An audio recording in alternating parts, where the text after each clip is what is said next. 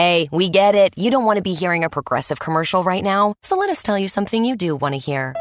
You are powerful. You're a warrior who bathes in your enemy's tears. Then you step out of that refreshing tear bath and into a bathrobe that somehow looks good on you. Yeah, you can pull off a robe. There. Don't you feel better? You'll also feel better when you save money for driving safely with Snapshot from Progressive. Mmm, savings you can use to buy more robes. Progressive Casualty Insurance Company and affiliates. Snapshot not available in California, North Carolina, or from all agents. Spark innovation across your federal agency with IT hardware, software, and services from Connection Public Sector Solutions. Your technology procurement challenges will meet their match as Connection's dedicated account managers offer exceptional customer service, and our extensive list of supported federal contracts means you'll always get a price that works for your budget. Learn more about innovation for your agency with Connection Public Sector Solutions at connection.com/fed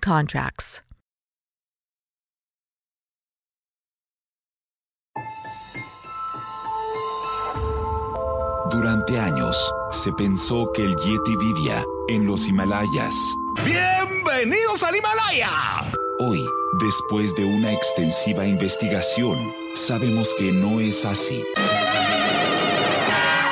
El Yeti está en México. Y este es su espacio. Yo, check this out.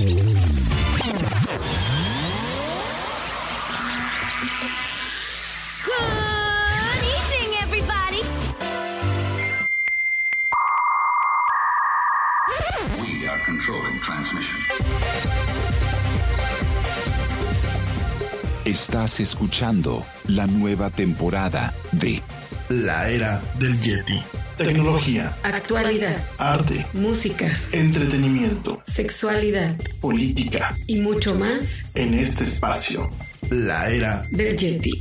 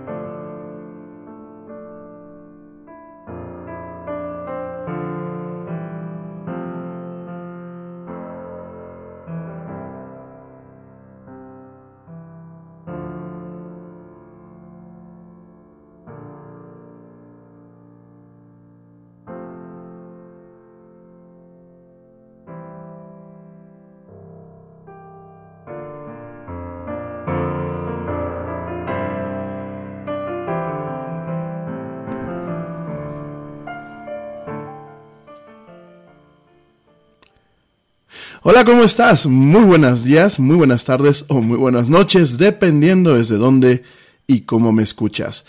Como siempre, me, me, encanta darte la bienvenida a esto que es la era del Yeti.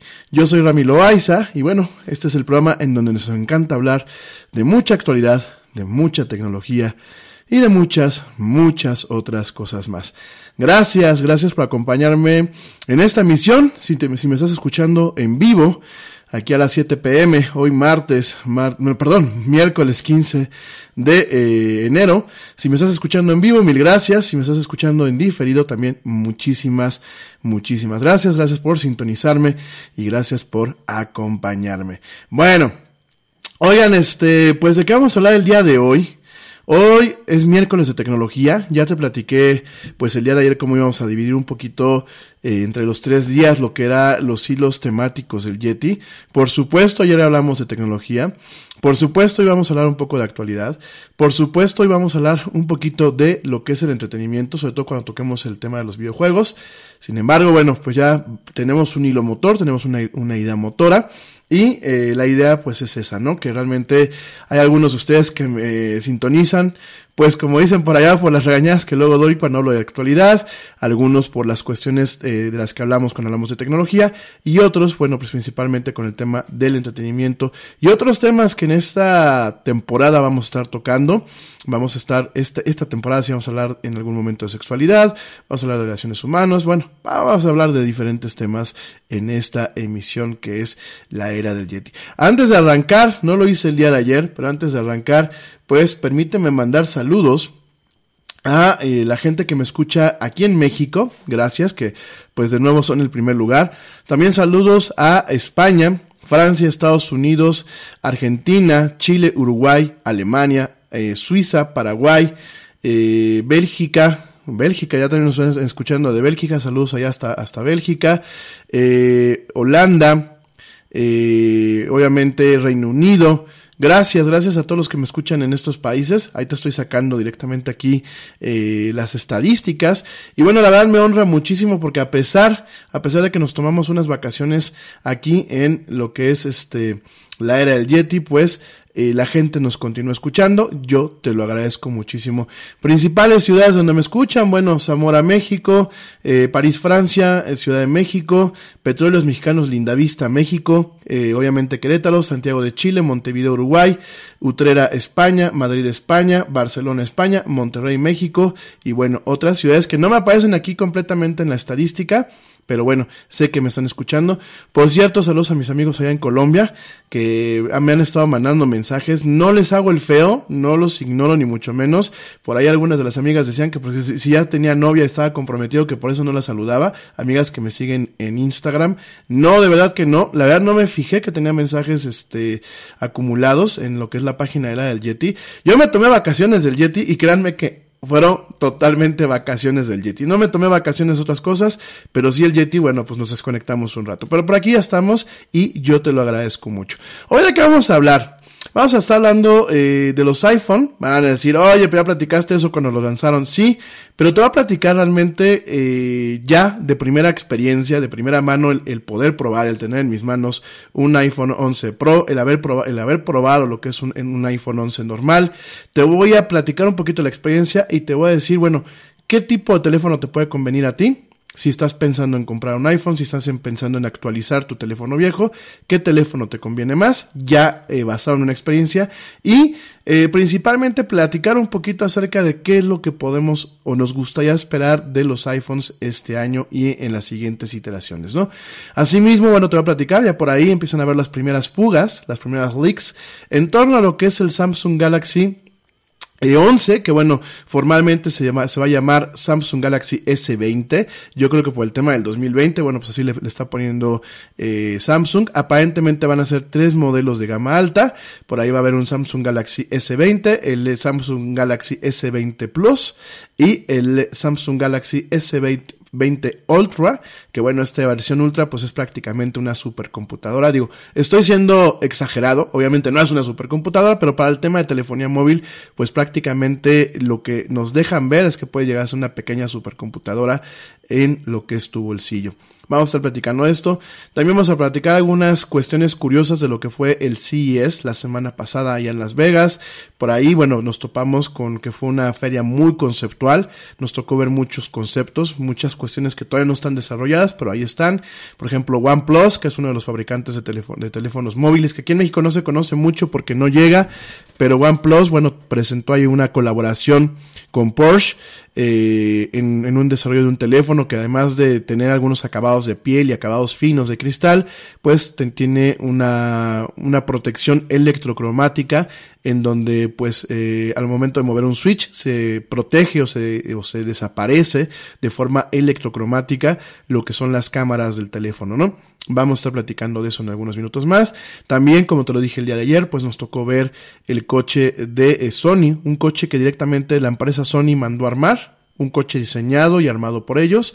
No es que Sony se empiece a, o, o esté planeando dedicarse a vender eh, coches el día de mañana, sino realmente fue, un, eh, fue algo que mandaban a hacer para ellos poder mostrar toda su plataforma de conectividad, de infoentretenimiento y de conducción en que se puede vender para diferentes fabricantes. Y estamos viendo un Sony que sí, le está entrando ya en un nivel un poco más avanzado a lo que es el tema de eh, la presencia en los coches, ¿no? Hay que recordar que hoy en día los automóviles, pues realmente cada día se aproximan más al tema de traer una computadora sobre ruedas y eso es lo que estamos viendo en los automóviles en estos momentos, ¿no? Vamos a platicar de eso, también vamos a platicar un poquito acerca de los juguetes sexuales que se presentaron en el CES. Me van a decir, oye Yeti, ¿y por qué? Bueno, porque realmente es la primera feria donde se presentan eh, de una forma libre, de una forma sin censuras. Por ahí, bueno, hay un juguete que me parece está diseñado por mujeres, para mujeres, lo cual realmente redefine lo que es el tema de la participación de la mujer en la cuestión de la tecnología y sobre todo en la cuestión de lo que es la, la la tecnología para ellas, lo cual es muy interesante, lo vamos a platicar obviamente con toda la sensibilidad del mundo y eh, también vamos a platicar un poquito de los videojuegos, eso es con lo que vamos a abrir un poquito el programa, continuando un poquito el hilo motor de lo que con ayer, de lo que pues realmente ayer empezamos a platicar, ¿no? El tema de los videojuegos y su vínculo con la violencia. Hoy vamos a desmenuzar un poquito ese tema, te voy a dar algunas pautas, algunas cuestiones de las cuales eh, voy a estar platicando también ligeramente el día de mañana, pero donde sí vamos a platicar de lleno va a ser el viernes, el viernes para mi gente que me está escuchando. Mm, eh, tuve, bueno, pues eh, he tenido el honor y el agrado de que me inviten a dos programas de radio en una estación aquí local que se llama SM Radio aquí en Querétaro. Eh, yo de cualquier forma el viernes voy a compartir los enlaces en vivo porque afortunadamente tienen Facebook Live. Entonces voy a compartir los enlaces en vivo. El primer programa es a las 10 de la mañana. Es, eh, este programa es eh, Mamás SOS. Lo conduce eh, Sara Rocha Rubalcaba. Es un programa muy interesante, por ahí pues me tocó en, algún momento escucharlo un par de veces. Es un programa que intenta realmente eh, poner ciertos temas al alcance de, de pues de, los, de las mamás y de los papás, aunque el programa es Mamás SOS, realmente intenta poner ciertos temas al alcance de los mamás y de los papás. Y yo voy, bueno, además de que va a estar un, un psicólogo, yo voy como especialista en el tema de los videojuegos. Primer lugar porque soy gamer, por supuesto. Y segundo lugar, bueno, por la parte de consultoría, por la parte eh, de experiencia al momento de aconsejar o bueno, al, momento de intentar guiar muchas veces pues a los padres de familia a no satanizar los videojuegos, a no estigmatizarlos, a no prohibirlos, sino a sacarles el mayor provecho que pueden para el desarrollo no solamente psicomotriz de sus hijos, no solamente social de sus hijos, porque el videojuego sirve para un tema de desarrollo social, no solamente para el desarrollo eh, de capacidades lógicas, eh, estratégicas y de razonamiento, sino también también vamos a ser muy, muy, muy sinceros y lo vamos a platicar en estos días. Eh, los videojuegos dejan, eh, además de que son una industria y dejan una derrama económica muy importante, inclusive en los juegos AAA, pues vemos una derrama muy, muy similar a lo que son las inversiones que se hacen en el cine de Hollywood. Aparte de que, bueno, pues es un nicho de trabajo, es un, es un nicho que puede generar empleos, es un área que tiene mucha demanda y donde los empleos suelen ser buen, bien pagados. Además de eso nos encontramos con la parte de los eSports o los deportes electrónicos, en donde, bueno, ahora los chavos compiten en torneos internacionales eh, los chavos y no tan chavos, ¿eh? porque hay algunos equipos de, de gente mayorcita, por ahí hay un equipo de puros integrantes de 50 años para arriba, y son equipos que, que pelean en torneos que son torneos remunerados. Obviamente no solamente es el premio del torneo, sino son los acuerdos que se logran con patrocinadores, con eh, pago de eventos, etc, etc, al igual que en los deportes convencionales. Entonces vamos a estar platicando estos temas, lo que es el día de hoy, lo que es el día de mañana, y el viernes vamos a platicar un poquito acerca de esto, eh, sobre todo vamos a tratar de, quitarle este tono negro del vínculo de videojuegos con violencia. Vamos a estar platicando en estas semanas de esto. El viernes lo vamos a platicar, bueno, pues ahí adelante en el programa de eh, Sara, de Sara Rocha, ahí en, en eh, Mamás SOS. Ese es el viernes a las 10 de la mañana. Ahí me pueden sintonizar. Yo les voy a, compartir los enlaces en, en, tiempo real ese día a través de mis redes sociales. Y más tarde tengo el placer de estar con mi amiga Carla Moreno Chacón en el programa La Vuelta al Mundo en un clic, un programa que yo he recomendado en este programa de radio varias veces. Voy a estar con ella en una mesa de ronda, platicando un poquito acerca del tema de los videojuegos, pero bueno, con un enfoque un poquito global, ¿no? Y un poquito más eh, tocando algunos aspectos culturales. Ustedes me van a decir los videojuegos ¿Qué aspectos culturales tienen? Mañana vamos a platicar, por ejemplo, el juego Control, pues eh, todo lo que es el lugar donde se lleva a cabo el juego, pues obedece a un diseño arquitectónico basado en el brutalismo. El brutalismo, bueno, ya lo platicaremos mañana, pero es un diseño que se, que se ha utilizado múltiples veces, es un diseño utilitario. De hecho, bueno, Moshe Safdie lo utilizó en este Habitat 62, Habitat 62, que está allá en Montreal. Es un, un, edificio muy, muy interesante. Mañana vamos a platicar de todo eso. Y miren, el simple hecho de tratar de entender muchas veces el trasfondo de un videojuego permite que uno se vuelva más culto, ¿no? Tenemos The Witcher, que bueno, The Witcher pues está basado en libros. Eh, tenemos inclusive juegos como Grand Theft Auto que eh, en ocasiones la gente se espanta cuando los ve, sin embargo son juegos que como en su momento yo lo platicaba son eh, sátiras, sátiras de la vida cotidiana, ¿no? Entonces vamos a estar platicando todo eso. De antemano lo que sí les quiero decir es no estigmaticen ni satanicen los videojuegos. Los videojuegos pueden, como cualquier cosa en esta vida, puede tener cosas muy muy buenas. Por supuesto hay una parte negativa, no tanto en torno a la violencia, sino en, en, principalmente en, en, torno a lo que es la adicción que estos videojuegos pueden provocar. Eh, eh, hay que entender que, bueno, pues los videojuegos en ocasiones eh, estimulan lo que es eh, el sistema meso mesolímbico, lo que es el canal de las recompensas. Y bueno, ya eso ya, ¿cómo se llama? Pues eh, es igual que lo que pasa con la ludopatía, ¿no? Y lo que pasa con muchos otros vicios. Ya en su momento lo estaremos platicando, ¿no? En fin, mi gente, me voy rapidísimamente a un corte. Para la gente que me está escuchando en vivo, siempre pongo música. He tratado ahorita de variar un poquito la colección. Sin embargo, bueno, pues estamos buscando música que pues tenga licencia y que realmente pues también les permita a ustedes descubrir a eh, artistas nuevos. Por ahí probablemente se repitan la música que solemos poner en varias emisiones del Yeti. La gente que me está escuchando en diferido va, va, a escuchar un comercial, pero bueno, este, pues necesitamos también aquí apoyo. Entonces, eh, además de los comerciales, bueno, este año sí vamos a tener por ahí funcionando el tema del Patreon. Ya más adelante les diré. Si quieren aportar para que este programa no podamos hacer reseñas, análisis, podamos ir a algunas ferias, podamos tener un poquito más de crecimiento en este programa, eh, bueno, les voy a decir cómo me pueden echar la mano para poder lograrlo, ¿no? Por ahí algunos de ustedes me decían que, pues, ¿por qué no este, no lo, no lo, no lo pasamos en una estación de radio eh, hecha y derecha? Porque todavía no nos invita a nadie. Y bueno, si nos invitara a alguien, porque ya en su momento hubo alguna invitación, lo que pasa es que, bueno, nos limitaban un poquito lo que era el contenido temático que nosotros tenemos y tuvimos que rechazarlo. Pero bueno, si nos invita a alguien y nos da eh, libertad, pues, de, de, de manejar los contenidos que nosotros te que queramos, pues ya lo consideremos en su momento, ¿no? En fin, gente que me sigue escuchando, no me tardo nada. Eh, no se desconecten, vamos a seguir platicando de todo esto que te acabo de decir en este intro a este programa de hoy miércoles por la noche en esto que es la era del Yeti. No tardo y ya vuelvo.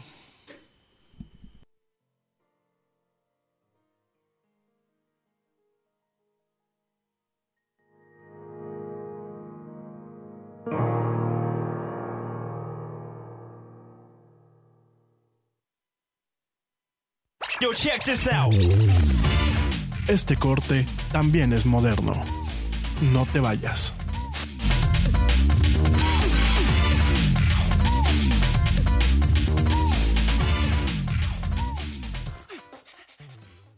The thing about the Home and Auto Bundle from Progressive is that by now you've heard a lot of ads about the Home and Auto Bundle from Progressive. We don't even need the words the Home and Auto Bundle anymore to tell you that you could save big with the ring-tailed lemur from Progressive, or that every hot peach cobbler comes with round-the-clock service and protection. And that's the thing about the goat with magic powers. You've heard a lot of ads about the sushi in Vancouver.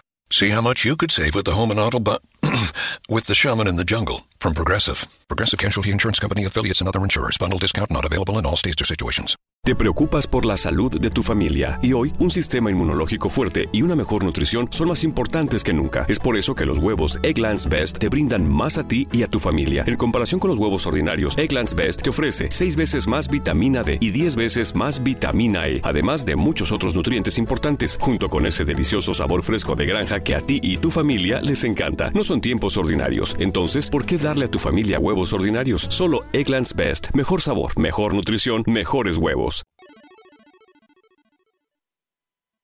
We are controlling transmission. Ya estamos de vuelta en la era del Yeti.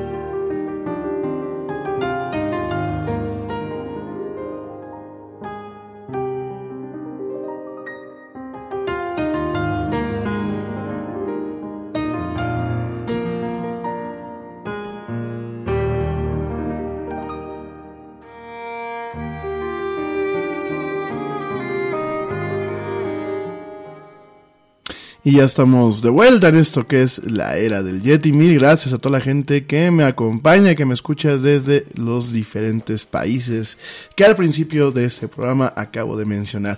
Por ahí me dicen que cuando vuelvo con los saludos personalizados, denme chance de agarrar un poco del, del ritmo otra vez aquí con la era del Yeti. Con todo gusto les mando saludos a toda la gente que tiene el, eh, me da el gran honor de que me escuche, ya sea en vivo a través de esta plataforma, en diferido a través de la misma plataforma o a través de plataformas como lo son Spotify, iHeartRadio, Deezer, TuneIn, Stitcher, Castbox, Pocket Casts y por supuesto las aplicaciones de podcast de Apple y de Google. Gracias, gracias a toda la gente que me escucha. Y bueno, en el tema de los videojuegos. Eh, ya lo platicábamos el día de ayer, desafortunadamente, pues la semana pasada hubo un incidente en donde pues un pequeño allá en Torreón, Coahuila, en una en un eh, estado aquí de la República Mexicana, pues este pequeño desafortunadamente disparó contra su maestra y posteriormente disparó contra compañeros y un profesor más, ¿no? Antes de, obviamente, él mismo dispararse y así quitarse la vida, ¿no? En su momento, la salida más fácil que tuvo eh, el gobernador de este estado, pues fue directamente decir que eh, la culpa la tenían los videojuegos, esa es una carta que tristemente se, ha utilizado pues hasta el cansancio, no solamente aquí en México, sino en Estados Unidos y en otros países cuando pasan este tipo de situaciones. Eh, esto, bueno, el, el, gobernador lo dijo principalmente porque el muchacho traía una camiseta que decía Natural Selection, emulando de alguna forma eh, eh, pues lo que fue el asesinato de Columbine. Entonces, eh, la verdad fue un tema bastante polémico. Creo que algo que me deja tranquilo es que mucha gente en, en, inmediatamente, pues por lo menos en redes sociales, inclusive pues algunos líderes de opinión, salieron a decir que bueno, pues era una, una cuestión muy sencilla el haberle, pues de alguna forma, eh, haber salido con el tema de, de, que la culpa pues era directamente de los videojuegos, ¿no? Y que bueno, pues era una forma de quitarse, de quitarse eh, de alguna forma la presión o, a, o avisarle a la gente que no iban a investigar más a profundidad acerca de qué había causado que este pequeño pues perdía el rumbo de tal forma, qué habría en su corazón, qué habría en su cabeza para pues eh, al final del día comportarse de tal forma, porque no solamente fue un comportamiento en donde él directamente usando dos armas que yo creo que ninguna persona de bien tenemos en nuestros hogares, ya ni se diga saberlas usar, pero dos armas y directamente disparar con todo el conocimiento de causa. Eh, el muchacho sabía tirar porque se, notó eh, por los resultados que hubo y a, en su momento pues acabar con su vida, ¿no? Yo creo que el suicidio eh, tiene dos, dos, dos caras, en ocasiones pensamos que la gente que se suicida es muy cobarde, eh, pero por otro lado, pues ha de ser muy valiente porque definitivamente no tiene miedo a la muerte. En el caso de un pequeño de 11 años, pues no alcanzo yo a entender qué podrá haber pasado por su cabeza y por su corazón para tomar estas decisiones tan, tan lamentables. Por donde se vea, la tragedia es una tragedia. Ojo, no creo que el muchacho sea una víctima, como lo he platicado yo en mis redes sociales, como lo he comentado con algunas personas. Creo que es muy, muy de los pueblos latinoamericanos el buscar eh, generar víctimas, generar víctimas cuando no tenemos la capacidad en ocasiones de, eh, de, afrontar muchas veces la realidad con la que nos topamos. Eh, no creo que sea un monstruo, sin embargo tampoco creo que sea una víctima. No se le puede quitar tampoco lo que es eh, pues directamente eh, la etiqueta de asesino. Por supuesto que el muchacho fue un asesino, no porque sea un niño, eh, no fue un asesino. Mucha gente me decía, pues es que sigue siendo una víctima, una víctima de las circunstancias. No, porque cuando nosotros decimos que, que alguien es una víctima, tristemente dejamos una puerta abierta en donde cualquiera yo cometí un crimen, ah, pero como me trataban mal en mi casa, pues por eso soy una víctima, ¿no? Y empezamos a quitarle realmente el contraste y la puntualización necesaria a esta clase de eventos. Son eventos muy lamentables y por supuesto que duele muchísimo como sociedad ver que nuestra juventud esté caminando este camino. Me queda muy claro. Me queda muy claro que duele muchísimo ver a un niño no solamente hacer las barbaridades que hizo, sino también terminar acaban, acabar su vida de la forma en la que la hizo. Por supuesto, por supuesto que es algo eh, muy doloroso. Sin embargo, y esto lo quiero eh, dejar con, pues vaya, con todo el respeto del mundo, ¿no? Eh, yo creo que eh, y concuerdo totalmente que la responsabilidad del comportamiento de este niño, pues es de los padres y obviamente del núcleo familiar. Ya por ahí salió que el papá es narco, que la mamá, pues aparentemente haya fallecido degollada, lo cual, pues es brutal. O sea, el simple hecho de decirlo. Eh, yo me palpo el corazón, ¿no? Como comunicador, el, el, el, decir esto, eh, ni siquiera quiero imaginármelo, ¿no? Es un, tema muy violento, ¿no? Eh, coincido que la responsabilidad es de ellos. También estoy totalmente de acuerdo en que muchos de los niños viven verdaderos infiernos en sus entornos y que su comportamiento pues es devenido de esto. Sin embargo, pienso que victimizarlo solo por ser niño, por ser un niño, le hace poca justicia a las verdaderas víctimas que perdieron la vida o aquellas por una bala de este niño pues tendrán secuelas de por vida. Eh, como te lo acabo de comentar, bueno, pues el niño sabía usar armas que te apuesto que ni tú ni yo sabemos usar el niño antes, y ahorita vamos a tocar ese tema, pero el niño emuló, ojo, emuló al asesino de Columbine. No es un tema de videojuegos, no es de que Master Chief o, o la gente que sale en Grand Theft Auto, no es este Gears of War, le dijeran sal y mata, no. El niño directamente, además de todo lo que traía en su psique dañada, además de todo el dolor que probablemente tenía en su corazón y todo eso que lo torció en su formación, emuló al asesino de Columbine, que te voy a platicar un poquito acerca de ese tema, con todo el dolo que eso presupone. Un niño a esa edad ya sabe diferenciar de lo que es el bien y el mal. Él sabía que lo que estaba haciendo era malo. Él estaba emulando a un modelo que era malo. Está muy claro que algo en su entorno familiar hizo que este chiquillo torciera el camino, pero de eso a victimizarlo me parece sumamente peligroso por todo lo que te acabo de decir. Porque bajo esa óptica se puede justificar que estos casos se vuelan frecuentes. Porque bajo esta misma óptica se puede justificar que todos los criminales sean víctimas. Y miren, yo conozco a varias personas que han vivido, como dicen mis padres, las de Caín en sus casas, verdaderos infiernos, verdaderos entornos de pobreza, verdaderos entornos inclusive en ocasiones de humillación. Y perdónenme, no por eso delinquen ni asesinan. Al victimizar a esta criatura estamos dando carta blanca a la sociedad para que cometa errores a diestra y siniestra, delinca y haga barbaridades, nada más porque el entorno no ha sido bueno pues con la sociedad y yo creo que estamos viendo tiempos muy, muy difíciles, ¿no? Ahora, el tema de los videojuegos es un tema en donde es la carta, ¿no? Es la, salida rápida. Es como cuando estamos jugando al Monopolio y te sale la carta de la tarjetita esa de que te dice, si tienes esta tarjeta, utilízala para salir, para salir directamente de la cárcel. Es lo mismo cuando los políticos utilizan cosas que en ocasiones eh, no tienen ninguna clase de sustento científico, no tienen ninguna clase de sustento metodológico y que son salidas que en ocasiones se aprovechan de la ignorancia de la gente, ¿no? Quiero una vez más puntualizar que hoy en día, amigos míos, hoy en día el ser humano nace siendo ignorante porque es un estado natural del ser humano. El ser humano no sabe, es más, nacemos, no sabemos ni comer, ni caminar, nos hacemos popó en los, en los pañales, nos hacemos pipí, lloramos de todo. Por supuesto que el ser humano es ignorante por naturaleza. Por eso hay eh, temas formativos que vienen primero en la casa y después en la escuela y posteriormente en lo que es la educación superior. Me queda muy claro eso. Pero hoy en día, queridos amigos, el que es ignorante es porque es voluntariamente ignorante.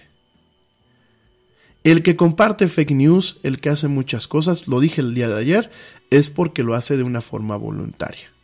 Y al respecto, déjame te digo, digo, tristemente, pues aquí el, el gobernator, el gobernator de ahí de, de Torreón Coahuila, el señor eh, ciudadano Miguel Ángel Riquelme Solís, bueno, pues había, sacó la carta fácil, sacó la carta del monopolio, que es pues no nos echen bronca, no nos miren feo, no nos pidan que haya seguridad en el país, no nos pidan eh, criticar a todo lo que hay en el tema cultural eh, en torno a lo que es el narcotráfico, como son las series de narcos, como son eh, los narcocorridos, como es toda esta cultura en donde yo lo decía el día de ayer, ¿no? En, en otros países las películas, las series son de héroes, son de policías, ¿no? Aquí las series son de héroes, son de narcotraficantes, ¿no? Y miren, no solamente lo que te estoy platicando lo digo eh, por tratar de quitar la presión de los videojuegos por ser un gamer. No, ni por dedicarme a platicar de estos temas. Para nada. Te voy a platicar en, fíjate nada más, ya desde octubre del 2003 y este es un estudio que constantemente se ha eh, publicado, se publica a lo mejor cada, eh, cada cinco o seis años. Pero fíjense, la, eh, lo que es directamente la eh, Asociación Psicológica Americana, la APA, eh, la famosa APA, sobre la cual, bueno, se han creado muchos manuales para entender las enfermedades eh, de lo que son de la psique, de la mente. Hay que recordar que la APA o la APA, bueno, inclusive ha tenido ha creado un, un conjunto de reglas que hoy en día se utilizan en muchas áreas más allá de la psicología para publicar reportes, las famosas normas APA.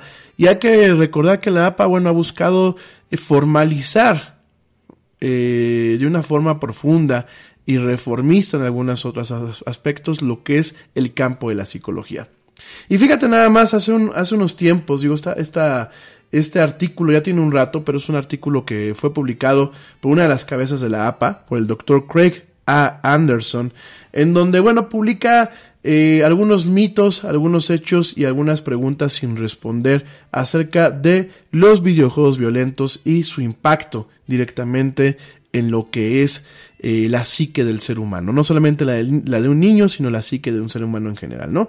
Y él eh, comienza este artículo, que es un artículo de tantos que se pueden rescatar actualmente, eh, no solamente en Internet, sino en las bases de datos académicas, porque este artículo yo lo saqué directamente de una base académica de datos, de lo que es eh, Archive, que bueno, pues es una es un eh, compendio donde solo se publican no solamente temas de psicología, sino de biología, de medicina, de física nuclear, de astrofísica, etcétera, ¿no? Y es uno de los principales eh, puntos en donde se publican ciertos artículos, se eh, tienen un, un, lo que es el peer review o el, o el repaso por parte de los pares, es decir, hay más científicos, hay más gente especializada que entra, verifica esos artículos, da su aprobación y muchas veces ahí mismo se queda este asiento en donde la ciencia tiene eso, amigos míos, la ciencia no solamente es tener un laboratorio y hacer un experimento, la ciencia lo que tiene es que lo que se comenta en torno al hallazgo de un experimento se pueda repetir y se descarta un principio de, un principio, perdón, de falseabilidad y hay un, un, un, principio de repetición. Por eso la ciencia es muy delicada al momento de publicar ciertas cuestiones. Por eso no se publican hallazgos en el día a día, por ejemplo, cuando nos, nos pasamos allí. Es que se descubrió la cura para el cáncer. Sí, pero en un, en un estudio muy pequeño, que cuando lo intentaron rehacer en otros laboratorios, no se pudo. Entonces, eso es lo que tiene la ciencia. La ciencia intenta validar hasta sus últimas consecuencias todo hallazgo, todo descubrimiento y todo resultado de la experimentación. Y este artículo comenta y abre el señor, el doctor Craig Anderson, abre con un preámbulo donde dice que más allá de 40 años de investigación, uno podría pensar que el debate acerca de los medios violentos, porque bueno, no solamente son los videojuegos, lo decíamos el día de ayer, también es la televisión, también es lo que hay en la calle, también es la sociedad en sí misma. Eh, uno pensaría que después de 40 años de investigación, de más de 40 años, el debate se acabaría. Sin embargo, una examinación histórica de la investigación revela que este debate, eh, en cuanto a lo que es la exposición, puede ser un, eh, un, factor de riesgo significativo para lo que es el comportamiento violento y agresivo y que si realmente eh, hay una correlación real, medible y sobre todo reproducible en otro tipo de experimentos, no solamente de laboratorio, sino en investigación de campo y en estudios de correlación eh, cruzada y en estudios longitudinales. Perdón. Entonces, eh, estos estudios vienen ya desde hace mucho tiempo eh, han, han, tenido mucho tiempo debate y polémica, lo vamos a tocar ahorita en unos minutos más. Sin embargo, déjame, este, este link yo lo voy a compartir y de todos modos esta investigación la voy a platicar un poquito más a fondo el viernes y en otro programa de la del Yeti la próxima semana. Pero déjame te comento algunas cosas, ¿no? Los principales mitos que, comien, que, que comentan aquí lo que es esta cabeza de lo que es la APA, la American Psychological Association. El primer punto que dice, el primer mito es la investigación en torno a los videojuegos violentos ha, eh, ha, bueno, ha vertido resultados mezclados. Perdónenme si me trabo un poquito, lo estoy traduciendo directamente del inglés al español, ¿no? Y dice aquí directamente que eso es un mito, porque los hechos es que algunos estudios inclusive han encontrado efectos no significativos de los videojuegos en torno al comportamiento violento o agresivo, ¿no? Así como muchos estudios han fallado a encontrar eh, directamente un vínculo como tal, ya ni siquiera efectos no significativos, sino un vínculo como tal.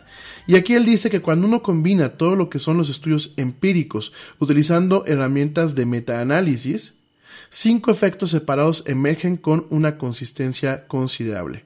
Uno, los videojuegos eh, violentos eh, significan, eh, están asociados eh, significativamente con lo que es directamente, bueno, no están asociados directamente con lo que es un aumento en lo que es el comportamiento agresivo, pensamientos y afectividad, lo que es una estimulación amplia fisiológica y lo que es una caída en el comportamiento prosocial, ¿no? Entonces no hay estudios que realmente eh, den la luz precisa sobre efectos vinculantes a estos temas. Ahora, yo voy a jugar aquí eh, la carta del abogado del diablo, porque a pesar de que soy gamer, pues también tengo que reconocer una parte. Hay, ya empiezan a haber algunos estudios muy recientes en donde sí vemos que puede haber una afectación, sobre todo en el comportamiento prosocial. ¿Por qué? Porque muchos de estos videojuegos Muchos de estos contenidos son salidas y vías de escape para aquellos eh, individuos que probablemente tengan algún trauma, algún problema o estén pasando por una situación difícil en su vida o bien en aquellos individuos que ya tienen alguna enfermedad eh, psicológica previa. Esto eh, no hace falta que lo diga la EPA, directamente nosotros lo hemos visto. Han habido casos muy lamentables, sobre todo en algunos países como lo es Corea del Sur, como lo es China, en donde directamente muchos jugadores eh, pues han perdido la vida cuando se avientan maratones de 24, 36 horas jugando videojuegos sin parar. Por supuesto, hay un efecto de escape en este tipo de personas, en personas que son más sensibles, y vemos esta adicción total. Por supuesto. Ahora, como yo lo dije en un principio, y esto habla un poquito también en base de eh, algunos experimentos que hemos hecho en lo que es el laboratorio de neuromarketing, sí, el tema del videojuego no porque esté codificado las luces, no porque eh, tenga algún mensaje oculto, no porque los programadores de los juegos sean malos y quieran que la gente nos matemos, no. Sencillamente hay juegos, principalmente aquellos que son juegos en línea, como lo es Fortnite, pero también como lo son juegos como World of Warcraft, Warcraft perdón, que son juegos multijugador, tienen una vía de escape. Porque la persona puede ser un personaje o puede ser eh, una versión de sí mismo que no es, la, no es en la vida real. Y la parte de la, adicción viene, cuando, cuando hemos visto algunos encefalogramas, viene en la forma en la que estos juegos estimulan lo que es el sistema mesolímbico el canal de las recompensas, esta parte que bueno, es una es un área que nosotros en el tema del neuromarketing en ocasiones intentamos atacar para buscar ciertas respuestas, pues esta parte la vemos que se estimula directamente eh, lo que es parte del tallo, lo que es parte de lo que es la amígdala, se estimula cuando hay, eh, por ejemplo, sube alguien de nivel en ese tipo de videojuegos, se estimula y de una forma muy similar de la gente que es ludópata y que a lo mejor se deja fortunas enteras jugando en el jackpot, en los casinos, eh, jugando póker o jugando otro tipo de, cuestiones que son del azar, ¿no?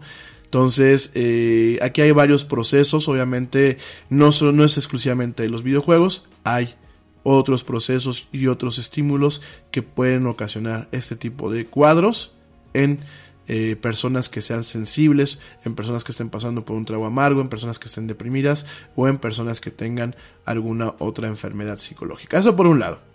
Por otro lado, hay el mito número dos. Los estudios que han encontrado efectos significantes son eh, los más débiles metodológicamente hablando, ¿no? Y, al respecto aquí dice eh, claramente que eh, algunos estudios más fuertes metodológicamente hablando han encontrado los efectos más, más amplios. Sin embargo, bueno, son estudios que a pesar de todo eso, no han podido ser muchas veces repetidos en otros contextos y no han podido ser eh, en algunas cuestiones repetidos o han podido ser sus resultados de alguna forma validados en otros contextos, ¿no? Eh, hay varios mitos y, y, hechos, no, no, voy a tocar todos ahorita en este programa, me voy a seguir este eh, a posteriori en otras partes. de hecho, bueno, pues hay varios estudios en donde pues de alguna forma han han habido transformaciones o han habido, eh, pues de alguna forma, cambios, cambios eh, directamente en lo que pues han, se ha ido descubriendo. La ciencia es lo que tiene, la ciencia es que es pues, directamente progresista. Sí, efectivamente, eh, podemos encontrar que bajo algunas condiciones y bajo algunas personas, bajo un tipo eh, de perfil, algunos videojuegos pueden tener el tema de generar el tema del vicio, de eh, directamente afectar las habilidades sociales, aquella gente que se encierra directamente a jugar videojuegos. Hay algunos estudios que no han sido relevantes y no estoy descartando esta parte, sencillamente estoy diciendo las cosas como se han presentado. Hay unos estudios que no han sido relevantes en donde se, eh, se alcanza a distinguir el aumento de ciertos comportamientos violentos en base al estímulo del videojuego. ¿Y por qué les digo que no, son, no han sido eh, quizás muy relevantes? Porque muchos de, los, de las personas que participan en estos estudios, cuando se les hacen otro tipo de estudios, otro tipo de baterías, se encuentra que el comportamiento violento ya estaba ahí. Sencillamente el videojuego lo exacerba. Pero si la criatura o el muchacho está en un entorno violento, pues es normal que eh, todos los procesos fisiológicos que se tienen cuando se está jugando un videojuego, porque obviamente el videojuego sí, genera una estimulación fisiológica, obviamente hay, temas de adrenalina, hay ciertos temas de dopamina, hay eh, obviamente el tema de la atención, que eso conlleva, eh, pues obviamente, el funcionamiento de varios agentes neuroquímicos en el cerebro, pues obviamente, obviamente puede ser normal que un cuadro de un comportamiento violento pues se agrave. Pero es igual que cuando están viendo a lo mejor una película violenta. O es igual de ciertos detonadores, pues, por ejemplo, en aquellas personas que tienen eh, alguna patología en torno a lo que es el espectro bipolar, pues también puedan tener ese tipo de reacciones, ¿no? Realmente eh, a lo que voy con todo esto, mi gente, y bueno, hay varios estudios que les voy a estar compartiendo a lo largo de estos días en donde se desvincula el tema de la violencia eh, generada, pues no solamente por los videojuegos, sino por también por los medios modernos, porque yo se los decía el día de ayer, creo que yo crecí viendo Magnum, me acuerdo que de vez en cuando veía Hunter, obviamente pues también los Caballeros del Zodiaco, Massinger Z, eh, todo este tipo de caricaturas, y lo decía yo de broma hace rato con una persona en Instagram, Em, no porque a mí me gusta hacer los headshots, que bueno, son los tiros a la cabeza en un videojuego. Eh, eso significa que, yo en, mi vida diaria como persona, pues lo busque. O sea, no lo voy a hacer. Oigan, eh, a mí me gustan los videojuegos violentos, sí, pero porque sé que son una fantasía. Y la verdad lo digo y hay mucha gente que opina como yo. Eh, podremos disfrutar de un videojuego violento, igual que disfrutamos de una película violenta, porque no me, no me negarán que, por ejemplo, Rápidos y Furiosos, que la Supremacía Born, que todo este tipo de, películas y de franquicias no son violentas, el mismo Star Wars, son, son películas violentas. Vemos violencia, vemos asesinatos, a lo mejor no vemos la sangre, pero vemos implícito que hay un tema de violencia. No porque nos guste, nos vamos a, poner a hacer las cosas en la calle. Oigan, yo no mato ni una araña, que además hay un estudio que publiqué, eh, bueno, que compartí con ustedes en mis redes sociales, en mis redes sociales privadas, pero hay un estudio en donde recomiendan que si tú ves una araña en tu casa, una araña pequeña, no una araña venenosa, sino una araña pequeña, ni, la, ni le hagas caso. Déjalas que siga su camino, porque las arañas, aunque no lo creas, tienen una labor en el ecosistema urbano y, y casero eh, que a veces no nos alcanzamos a dar cuenta y una araña rara vez te va, te va, a molestar o te va a picar o te va a morder sencillamente por las ganas de morderte. No son animales que te vean y digan, ay, voy a morder a este y lo voy a envenenar. Son eh, las, arañas, si ustedes se dan cuenta, cuando uno las quiere atrapar, porque yo intento atraparlas para sacarlas, muchas corren y brincan y huyen, le tienen miedo a uno. Por aquí me dicen que las arañas violinistas, bueno, ese es otro tema, ¿no? Que ya también platicaremos en su momento con gente especializada. Pero lo que voy es, fíjense nada más. Y yo no maltrato ni a mis perros, no maltrato ni a mi familia, no maltrato a nadie. Y sí, yo reconozco, yo juego juegos violentos. No son, no son mi, mi hit, por supuesto que no, a mí me gustan otro tipo de juegos también. Pero sí, tengo el Gears of War, he jugado los Halo, lo que dije, lo que dije hace rato me gusta eh, Grand Theft Auto, el mismo Witcher, The Witcher es un juego violento que ahí no matas humanos, estás matando monstruos. Pero no deja de, de tener un tema de violencia. Pero yo creo que eh, mucho de la psique del ser humano también se basa en la guía que tengan. A mí desde pequeño me enseñaron lo que está bien y lo que está mal. A mí desde pequeño me eh, a lo mejor se les pasó la mano a mis señores padres, para mí me dijeron, las armas son malas. Y por eso a mí cuando me ponen un arma enfrente me da cosa, ¿no? ten cuidado con el cuchillo porque te cortas. Ten cuidado cuando prendas la estufa, ¿no? O sea, creo que es un tema de guía. Y aquí en el tema de los videojuegos, eh, créanme gente, que hemos, eh, muchos que hemos crecido con juegos muy violentos, muy, muy violentos, y no por eso nos hemos echavetado. Partes, una muy buena parte, un 99% es responsabilidad de los padres. Un 1% pues puede ser lo que tú ya traes en tu cabeza.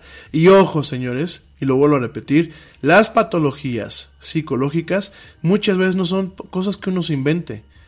El tema dices que eres bipolar, perdónenme, me parece una, una muy mal, muy, muy mala agresión el que digan es que eres bipolar a una persona. Porque el espectro bipolar se puede medir o se puede detectar, inclusive a partir de efectos netamente neurológicos. Y cuando yo hablo de efectos neurológicos es bajo un escáner, bajo una resonancia, se pueden ver cambios neuroquímicos directamente en el cerebro. Cuando dicen es que la gente es que está muy deprimido y le dicen, "Güey, anímate, no te deprimas." Hay depresiones y lo vuelvo a decir, hay depresiones, mi gente, que son netamente fisiológicas, donde la neuroquímica en el cerebro no funciona. La esquizofrenia es un tipo de trastorno en donde la neuroquímica del cerebro no funciona como debería de funcionar.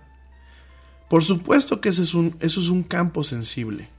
Por supuesto que ese tipo de personas, cualquier estímulo que a lo mejor sea amplificado, negativo y positivo, les eh, los puede disparar ciertas reacciones.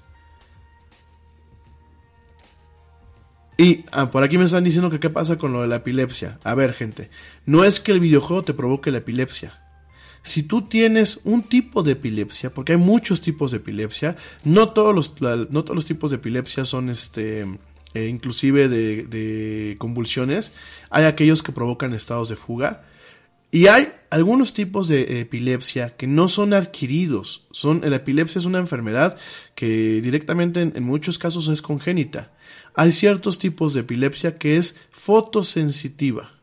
¿Y qué es eso? Que cuando hay un estímulo muy rápido de, cambio de luces o de intensidad de luces o de colores, ciertas neuronas eh, encargadas de lo que es el procesamiento eh, visual se disparan. Y eso ocasiona ciertos cuadros de epilepsia. Pero no es que el videojuego o la caricatura o la película, porque inclusive me llevé la sorpresa que fuimos a ver Star Wars, que ponían este que eh, la película podía contener luces fuertes etc. que podían disparar eh, episodios de, epilepsia en algunas personas.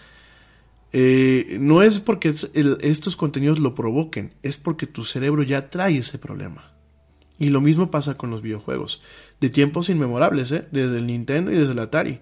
O sea, yo, yo, a mí me ha tocado ver casos en donde, bueno, pues la gente, hasta con el Pong del Atari, directamente tiene este tipo de episodios, ¿no?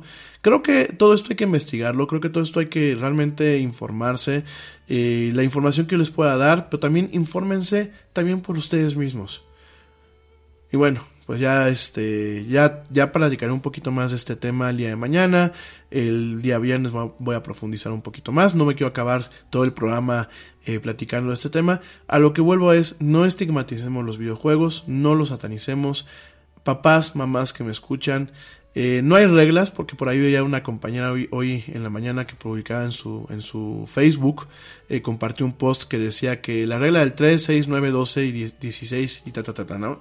Antes de los 3 años nada de esto, antes de los 6 años nada de esto, antes de los 9 años nada de esto, antes de los 12 años nada de esto, ¿no?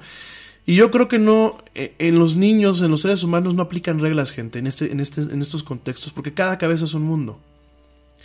Y si hay niños que tienen la suficiente madurez a una temprana edad para poder agarrar un videojuego didáctico como lo puede ser Minecraft, o como lo puede ser jugar con Nintendo Labo, que Nintendo Labo no solamente es armar este, las creaciones de cartón que vienen en los, en los kits de Nintendo Labo, sino es armar creaciones nuevas, programarlos, porque vienen con una, estos juegos vienen con una capacidad para programar nuevas interacciones, programar nuevos juegos.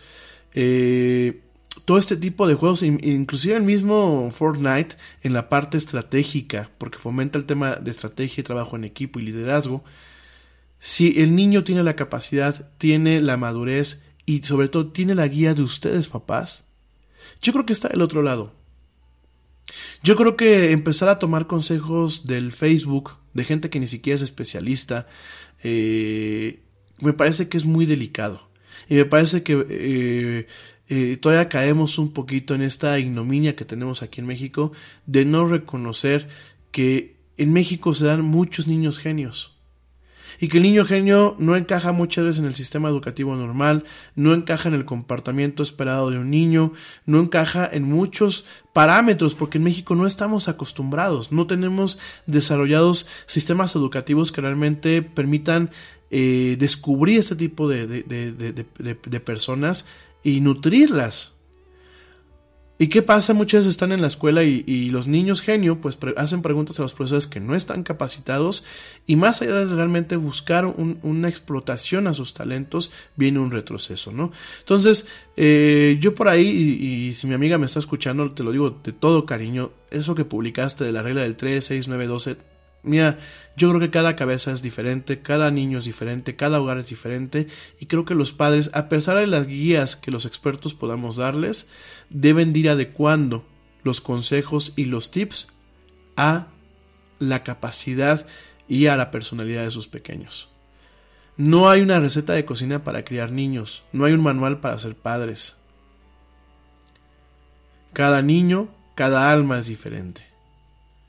Y ustedes, papás, tienen la obligación de conocerlos a profundidad y no solamente de darles lo mejor en el tema económico o en el tema afectivo, sino de realmente darles lo mejor en cuanto a su tiempo, en cuanto a su atención y en cuanto a la comunicación y el involucramiento que puedan tener en su mundo. Dejemos de echarle la culpa a terceras personas cuando el culpable del crecimiento, la formación y el potencial de nuestros hijos somos muchas veces nosotros los padres. Bueno, aquellos que son padres, yo todavía no soy padre, pero bueno, aquellos que son padres creo que directamente son los responsables de estos temas. Y en el caso, en el caso del niño de, Torreón, bueno, pues muy lamentable. Aparentemente, pues el papá estaba en la cárcel por ser narcotraficante, la mamá había muerto por un tema de narcotráfico. El abuelo, bueno, pues tenía armas que seguramente le enseñó a utilizar al niño porque dispénsenme, un videojuego no te enseña cómo usar una arma, y se los digo yo que ya llevo mucho tiempo jugando videojuegos y no sé ni siquiera cómo cargar en ocasiones una pistola cuando he ido a campos de tiro. Eh, y pues aquí el abuelo seguramente le enseñó. Y bueno, hay muchos más factores. Eh, estos temas no son blanco y negro, son escala de grises, tienen muchas aristas y muchos ejes sobre los cuales deben de ser entendidos y en su momento atacados para evitar esta clase de tragedias. En fin, mi gente, me voy rápidamente a un corte y regreso con los temas de tecnología que vamos a platicar el día de hoy. No me tardo nada. Te recuerdo mis redes sociales para que entres en contacto conmigo. En Facebook me encuentras como La Era del Yeti. En Twitter me encuentras como arroba el Yeti oficial. Y en Instagram me encuentras como arroba La Era del Yeti. No me tardo nada, ya vuelvo. Sigue escuchando esto que es La Era del Yeti.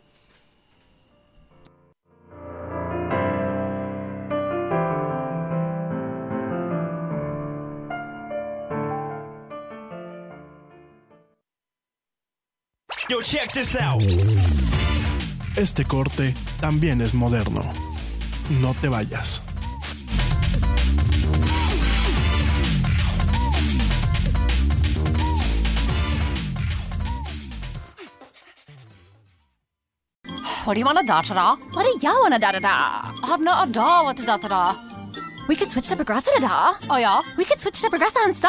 Okay. We could sa enough to buy some za. Oh yeah. Let's switch to Progressa to da and get some za with the money we saw. Yeah. Now we know we're gonna da da da. These days, nothing is normal and everything is weird. But you could still save big when you switch to Progressive. It might just be the most normal thing you da to da. Quote to da at progressive.com. Progressive Casualty Insurance Company and affiliates. Hot flashes, irritability, intimate dryness, even unsatisfying sex. Hi, I'm Dr. Alyssa Dweck, a board certified OBGYN who has spent over 20 years helping women just like you safely find relief from these very natural symptoms without having to resort to hormones. To help my patients feel their best, I recommend products from Bonafide Health. Bonafide is a women's health company dedicated to providing women with non hormonal and clinically validated products that work. Bonafide provides safe and effective solutions to manage a range of menopausal, sexual health, and PMS related symptoms. That's why I recommend Bonafide products to my patients every day. In fact, I am also a Bonafide medical advisor. What I like most is that Bonafide products provide women real relief without compromise. Ladies, don't waste another minute feeling less than your best. Go to hellobonafide.com and use code radio39 to save 20%. That's hellobonafide.com and code radio39. These statements have not been evaluated by the FDA. These products are not intended to diagnose, treat, cure, or prevent any disease. Offer valid on subscription only. We are controlling transmission. Ya estamos de vuelta en la era del Yeti.